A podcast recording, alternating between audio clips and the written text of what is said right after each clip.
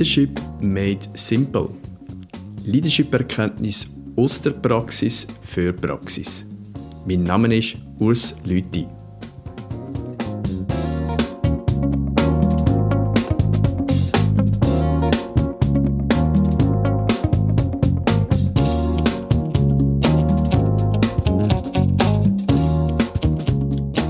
Grüezi miteinander und willkommen zu einer weiteren Flashback-Runde. Wie immer möchte ich innerhalb von dieser Flashback-Episode einen kurzen Rückblick machen auf die vorangehenden Gäste, die ich begrüßen durfte und im Anschluss daran ein Thema vertiefen.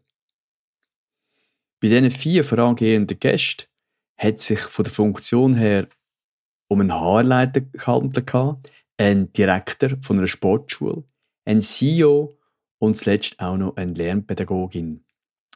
Auffallend war damals der Punkt, dass eigentlich bei allen Interviewpartnern, wo es um die Frage gegangen ist, was zeichnet denn heute einen zeitgemäßen Führungsstil aus, dass vor allem Soft Skills angesprochen worden sind. Also das sind unter anderem auch Charaktereigenschaften genannt worden, wie beispielsweise, dass man authentisch muss sein, äh, dass man über ein höchstes Grad an Selbstmotivation muss verfügen. Dann aber auch, was man unbedingt gerne gehört, Selbstdisziplin. Äh, Selbstdisziplin meint man, das fällt bei den einen leicht und bei den anderen weniger. Ähm, ich denke, Selbstdisziplin betrifft eigentlich uns alle. Und zwar ist Selbstdisziplin da damit verbunden, dass es Aufgaben sind, die wir machen, die wir eigentlich nicht gerne machen, aber sie gehören dazu. Das, was ich eh gerne mache, für das muss ich keine Disziplin haben. Das kommt praktisch von selber. Weitere Charaktereigenschaften, die ich gehört habe, ist beispielsweise auch dass man respektvoll soll mit seinen Mitarbeitern, mit seinem Umfeld umgehen. Dass man aber auch neben der Leidenschaft, die heute gefordert ist, auch eine gewisse Gelassenheit muss können Tag legen. In all dem ist es aber auch wichtig, dass man immer in allen Aktionen, die man macht, den Menschen in den Mittelpunkt stellen. Zuletzt, was ich auch noch spannend gefunden habe, ist eine Aussage, die es geheißen hat, dass eigentlich heutzutage eine Führungsperson in erster Linie ein Persönlichkeitsförderer ist. Und der Interviewpartner hat das in ein bestimmtes Alter geheftet. Das heißt, eigentlich von Anfang an bis am Ende, ob ich jetzt einen jungen Mitarbeiter oder eher schon einen älteren, gestandenen Mitarbeiter oder Mitarbeiterin vor mir habe, wir sind eigentlich dauernd damit konfrontiert, uns mit verschiedenen Persönlichkeiten auseinanderzusetzen und ein Stück weit über unser Verhalten natürlich auch Einfluss auf die Persönlichkeit nehmen wie weit das sich die Persönlichkeit so lässt, verändern äh, das werde ich jetzt eigentlich auch nicht gross vertiefen, das würde selber sonst den Rahmen von dieser Sendung sprengen. Ich möchte aber gleich, und zwar komme ich jetzt auf Vertiefung, auf die Soft Skills eingehen und dort vielleicht dazu ein paar allgemeine Hinweise geben. Bei den Soft Skills brauchen wir eigentlich einen Oberbegriff brauchen und der nennt sich emotionale Intelligenz. Das ist nicht mehr ganz neu. Und für die, die das noch nie erfahren haben, wir kennen den Intelligenzquotient, wo man eine bestimmte Form von Intelligenz messen kann. Und seit einigen Jahren gibt es auch den, den sogenannten EQ, das heißt der emotionale Intelligenzquotient, wo man heute mit den entsprechenden Instrumenten tatsächlich auch messen kann. Die emotionale Intelligenz wird in sich noch einmal unterteilt. Und zwar ist das eine sogenannte Selbstkompetenz und die andere Seite, das ist die sogenannte Sozialkompetenz. Selbstkompetenz sind Verhaltensweisen, die nach innen gerichtet sind bei einer Person und Sozialkompetenz sind die Verhaltensweisen, die nach außen gerichtet sind. Ich werde heute mich auf die Selbstkompetenz beschränken, auch aus dem Grund, dass eigentlich für eine optimale Sozialkompetenz eine funktionierende Selbstkompetenz Bedingung ist. Also je besser, dass ich meine Selbstkompetenz im Griff habe, umso besser wird meine Qualität auch in der Selbstkompetenz ausfallen. Es gibt verschiedene Möglichkeiten von Darstellungen, wie man die emotionale Intelligenz heute darstellen kann. Ich möchte das heute äh, mit diesen drei Ebenen machen, und zwar mit der ersten, mit der sogenannten Selbstwahrnehmung. Die zweite Ebene ist die Selbstmanagement-Ebene und das dritte ist die Selbstmotivation. Und ich möchte gerade mit der Selbstwahrnehmung anfangen. Die Selbstwahrnehmung ist eigentlich das Thema, wo in vielen Fällen brach liegt, wo gar nicht richtig berücksichtigt wird, auch von der Wichtigkeit her nicht ganz klar ist. Aber die Selbstwahrnehmung ist eigentlich Voraussetzung, dass ich meine Wirkungsweise nach außen auch bewusst kann steuern. Weil nur das, was ich bewusst wahrnehme, das kann ich auch steuern. Das Unbewusste funktioniert einfach. Manchmal besser, manchmal weniger gut.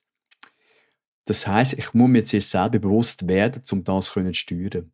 Die Selbstwahrnehmung hat verschiedene Komponenten. Das fängt an, indem man grundsätzlich mal in sich einlässt und spürt, wie es einem geht. Das, das ist nicht dem Sinn zu unterschätzen, weil stellen Sie sich vor, Sie haben ein wichtiges Mitarbeitergespräch und sind sich darüber gar nicht bewusst, dass Sie selber schon emotional aufgeladen sind, dass Sie vielleicht irgendetwas haben, was Sie belasten, was Sie vielleicht auch ein, ein, ein Element von einer früheren Gegebenheit, die Sie mit dem Mitarbeiter hatten, wo Sie ihre Objektivität, sofern es die vorhanden ist, beeinträchtigen. Selbstwahrnehmung fängt eigentlich schon morgen früh an. Also wenn ich aufstehe, wenn ich unter der Dusche stehe, merke ich eigentlich, wie es mir geht. Und dort ist es wichtig, dass ich basierend auf diesen Erkenntnis das auch kann steuern kann. Selbstwahrnehmung geht aber auch noch weiter. Das ist nicht nur das Emotionale. Selbstwahrnehmung hat auch zu tun, beispielsweise mit einer gesunden Selbsteinschätzung. Also seine eigenen Grenzen und Stärken kennen. Ein gutes Zeichen von Selbsteinschätzung ist, wenn man auch in der Lage ist, über eigene Fehler zu lachen. Das heißt nicht, dass ich dauernd lache, weil das könnte wieder in eine Unsicherheit münden, aber das ist ein Zeichen, dass ich auch mit mir eine gewisse Toleranz habe. Menschen, die eine gute Selbsteinschätzung haben, sind auch in der Lage zu erkennen, wenn sie Hilfe haben müssen. Ein dritter Aspekt, der auch zu der Selbstwahrnehmung gehört, ist Selbstvertrauen. Selbstvertrauen, das mich auch befähigt, die Stärke, die ich kenne, auch richtig anzuwenden. Selbstvertrauen heisst aber auch, sich der eigenen Fähigkeiten bewusst sein, weil das dazu führt, dass ich auch in der Lage bin, schwierige Aufgaben auch anzunehmen. Ich weiche denen nicht aus, sondern ich gehe einfach auf schwierige Aufgaben auch zu. Und die Präsenz, die ich über das Selbstvertrauen habe, wirkt sich dann auch aus in einer Ausstrahlung, die man allgemein als Selbstsicherheit wahrnimmt. Das sind alles Elemente, die zum Punkt der Selbstwahrnehmung gehören. Nach der Selbstwahrnehmung kommt eigentlich Selbstmanagement. Und dahingehend eigentlich selbst erklären. Nur derjenige, der über eine entsprechende Selbstwahrnehmung verfügt, kann sich selbst auch managen. Die Selbstmanagementbereiche, da gibt es verschiedene Aspekte. Ich werde da nur ein paar wenige aus dem rausholen. Der eine Aspekt ist die sogenannte Selbstkontrolle. Also Selbstkontrolle heißt emotionale Impuls, den ich verspüre, im positiven, aber natürlich auch im negativen Sinn, die auch können steuern, mit dem auch können umzugehen und nicht einfach direkt können rauszulassen. Das heißt auch, wenn ich unter Druck bin, wenn ich in eine Stresssituation komme, dass ich trotzdem meine Emotionen kann steuern und das nicht von den Emotionen selber gesteuert werden. Menschen, die ein gutes Selbstmanagement haben, sind meistens in der Lage, authentisch zu sein. Das heißt, sie können auch zu ihren Gefühlen stehen. Äh, sie haben die genug Sicherheit, dass sie beispielsweise mit den Werten, die sie in sich tragen, dass sie mit denen auch im Einklang sind, dass sie auch zu diesen Werten können stehen und die auch durchziehen. Das kann natürlich dann auch dazu führen, dass ich mich zum Beispiel einmal eins muss positionieren und zwar bis hin äh, zu einer Situation, dass ich mich viel in einer Gruppe von der übrigen Gruppenteilnehmer muss distanzieren, weil ich überzogen bin, dass meine Werte korrekt sind. Äh, es ist ein Zeichen auch von Charakterstärke, aber nicht immer ganz einfach zum Durchführen. Ein weiteres Element aus dem Bereich von Selbstmanagement ist die sogenannte Anpassungsfähigkeit. Das heißt, wenn sich die Situation um mich herum verändert, dass ich trotzdem den Fokus behalte nicht unnötig Energie verliere. Man sieht das beispielsweise ganz gut bei Spitzensportlern. Spitzensportler sind dahingehend meistens trainiert und vielfach auch sehr stark, dass sie auch bei Rückschlägen oder wenn sich irgendetwas im äußeren Umfeld geändert hat, dass sie nie den Fokus verlieren. Die absoluten Spitzensportler sind die, die das Ziel nie aus den Augen verlieren. Der Vertreter vom höheren Selbstmanagement ist auch derjenige, wo seine Standards definiert und an denen, und meistens das eher höhere Standards, auch festhalten. Sie sind in der Vorgehensweise eher pragmatisch, aber von dem her gesehen, manchmal fast von stur, aber sind eisen und halten an dem fest. Sie sind grundsätzlich an der Meinung, und das gehört zum Thema Initiative, dass sich das Schicksal bis zu einem bestimmten Punkt auch selber steuern können. Das mündet auch in ein proaktives Handeln und kann auch dazu führen, dass man auch mal eine sogenannte heilige Kuh tut schlachten, wie man weiß, es am Ziel entsprechend notwendig ist.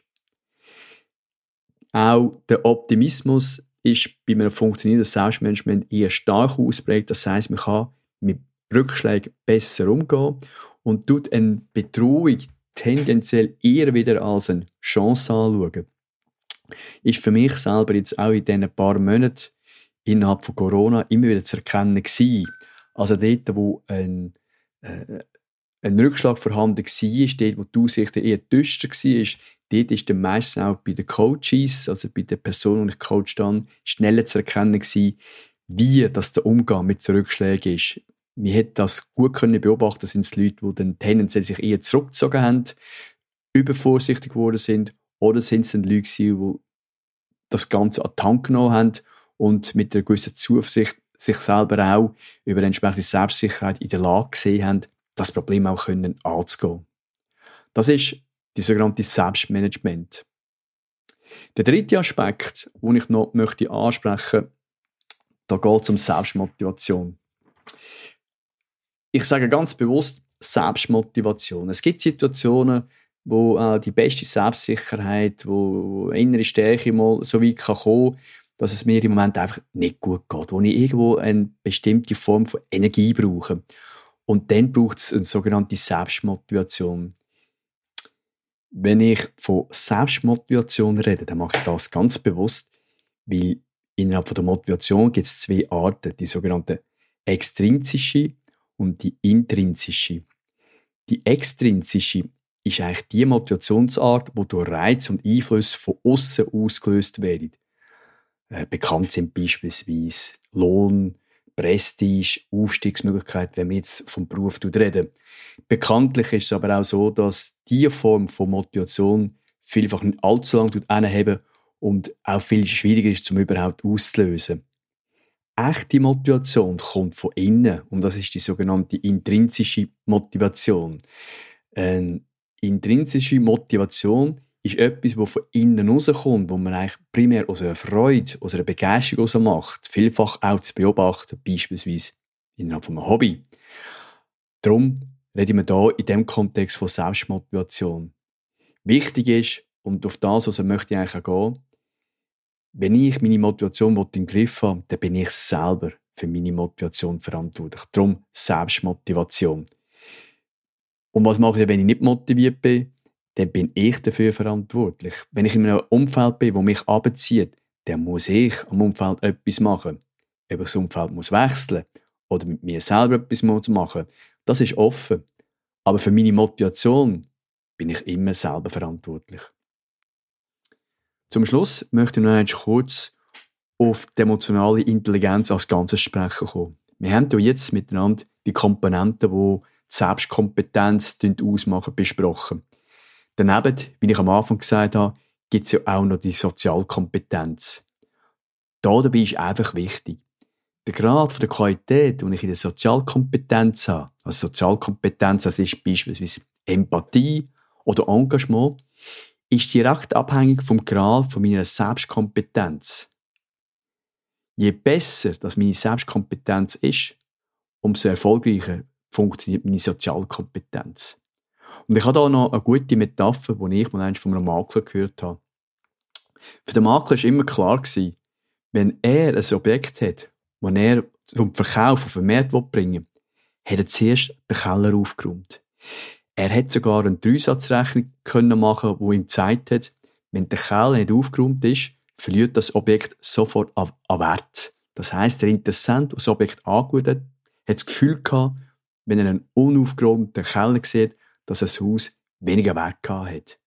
Spannend ist der Aspekt, weil das meistens auch in Bezug zum Anbieter gemacht wurde. Also der Inhaber vom Haus hat in den Augen vom Betrachter auch Wert verloren. Wenn ich jetzt das Beispiel vom Haus mit dem aufgeräumten Keller in Verbindung bringen zu der emotionalen Intelligenz, dann kann ich sagen, wenn Sie nach außen eine gute Wirkung haben wollen, tun Sie zuerst Ihren eigenen Keller aufräumen. In diesem Beispiel ist das die Selbstkompetenz. Und noch ein letzter Punkt, auch ein Aspekt, der mich ab und zu in meinem Beruf begleitet. Ich mache ab und an auch Assessments, wo ich Kandidaten testen, wie weit das sie in eine Firma einpassen. Äh, da komme ich mit die zwei Komponenten zusammen, und zwar emotionale Intelligenz und der IQ. Das heißt, wenn ich zwei Kandidaten habe, die die gleiche Ausgangssituation haben in Bezug auf Ausbildung, Erfahrung und so weiter, aber der eine ist IQ-mäßig stärker, während der zweite IQ-mäßig stärker ist, gebe ich im Allgemeinen einem Kandidat mit einem höheren EQ ganz klar den Vorzug. Wenn Sie jemanden haben, der entsprechende Skills noch nicht hat, die können Sie ihm weitergeben, das können Sie trainieren. Emotionale Intelligenz kann man auch trainieren, aber bestimmte Charaktereigenschaften, die bringt man nicht mehr weg. Und das wird sich früher oder später einfach, einfach rächen. Jetzt noch ein kurzer Hinweis. Möchtet auch Sie ein erfolgreicher Podcaster werden und von mir profilieren? Der Anti-Wohlschläger konzipiert, produziert und vermarktet mit seiner eigenen Agentur Ellie Media nicht nur Firmenpodcasts. Der langjährige Radiomoderator hilft Ihnen, einen eigenen Podcast zu starten oder mit Ihrem Format, wenn Sie ja schon bereits gestartet sind, auf ein neues Level zu kommen elimedia.ch. Dort finden Sie alle weiteren Informationen zum Anti-Wohlschläger und seinen Dienstleistungen. Ich danke Ihnen für Ihr Interesse und freue mich, wenn ich Sie nächste Woche wieder begrüßen darf, wenn es wieder heißt Leadership Made Simple. Leadership-Erkenntnis aus der Praxis für Praxis.